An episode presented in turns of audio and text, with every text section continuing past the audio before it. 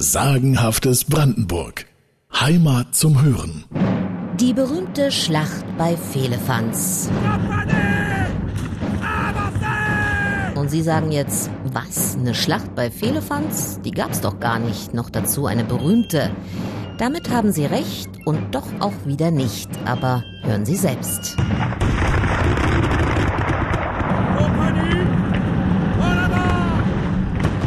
Der preußischen Niederlage bei der Doppelschlacht von Jena und Auerstedt war ganz Deutschland von französischen Truppen besetzt. Kaiser Napoleon zog im Oktober 1806 als Sieger in Berlin ein.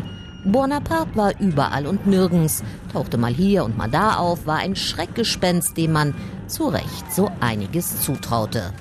Der preußische Staat zerfiel indes. Allüberall herrschte Angst und Panik, auch in der Gegend von Fehlefanz. Auch hier waren Napoleon und seine Truppen das Gesprächsthema Nummer eins.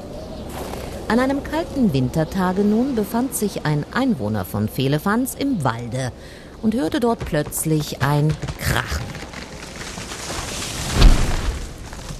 Ein mächtiger Kavum. Ein Baum war umgestürzt, Frost und Schnee hatten ihn gefällt. Der Mann aus Fehlefanz aber lauschte, schockgefroren und glaubte felsenfest, das wäre ein Kanonenschuss gewesen. Französische Soldaten sind im Anmarsch, davon war er überzeugt. Eilig lief er ins Dorf zurück und erzählte aufgeregt vom französischen Kanonendonner. Die Bauern von Fehlefanz waren bereit, sich den Franzosen todesmutig entgegenzustellen. Sie bewaffneten sich mit Äxten und Forken und sie holten sich Verstärkung aus den Nachbardörfern Großzieten und Schwante.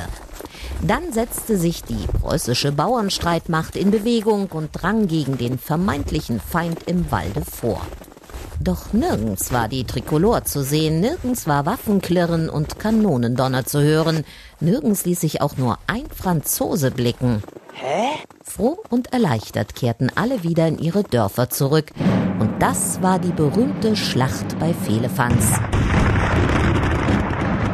Sie wurde nie geschlagen. Es gibt sie lediglich in Sagen. Aber es ist noch nicht allzu lange her. Da raunten sich die alten Fehlefanzer schmunzelnd zu.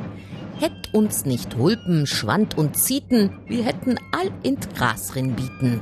Also sinngemäß und nicht so schön gereimt, ohne Schwante und Zieten hätten sie damals alle ins Gras gebissen, bei der berühmten Schlacht von Fehlefanz.